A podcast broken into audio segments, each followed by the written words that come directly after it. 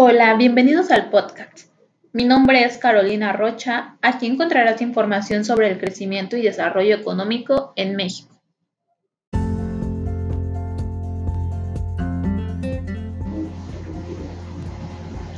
Desarrollo económico. Es la capacidad que tiene un país de generar riqueza.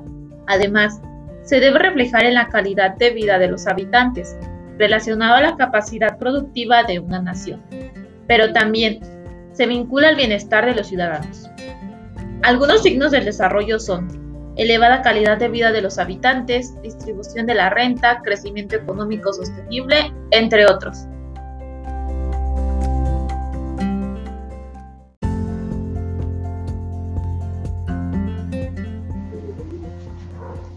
¿De qué depende el crecimiento económico? El crecimiento económico depende de tres factores. La acumulación del capital humano, la utilización de las tecnologías modernas y la aplicación continuada de buenas políticas estructurales y macroeconómicas y una buena estructura institucional.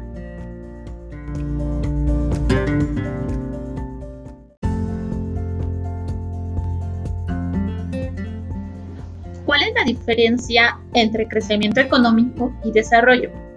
El crecimiento es el incremento del valor de la producción de bienes y servicios en un periodo determinado, generalmente es en un año, cuyo indicador más representativo es el Producto Interno Bruto o el PIB. Se debe a los factores como el trabajo, el capital y la tecnología, pero, sin embargo, el crecimiento de la economía por sí solo no necesariamente se traduce en mejoras al bienestar de toda la población, a menos que sea sostenido y redistribuido.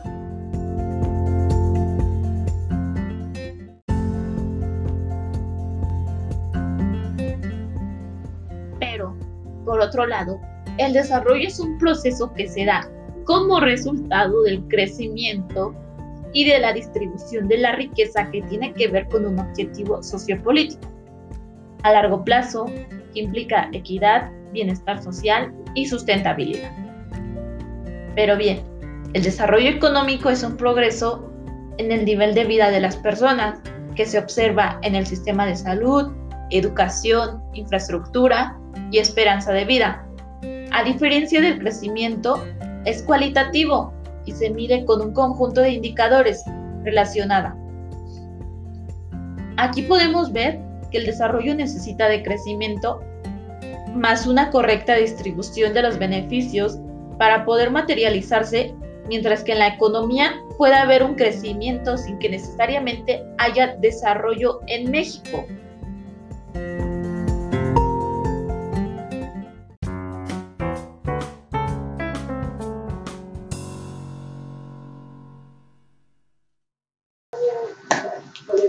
Para entender más sobre el tema, tenemos a nuestra invitada, Carmen Aristegui, que dará su opinión sobre el tema.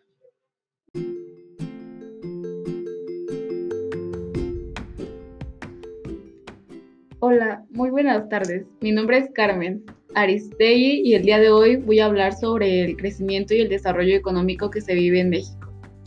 A mi punto de vista y por lo que he visto y observado en estos últimos años y más por la crisis económica que pasamos en el 2019, es que antes de la crisis económica yo vi que en México venía creciendo el promedio de la economía, pero debido a la crisis económica en el 2019, la economía se ha visto muy afectada y hasta el momento México se sigue recuperando de esta crisis y no solamente en México, sino en muchos otros países.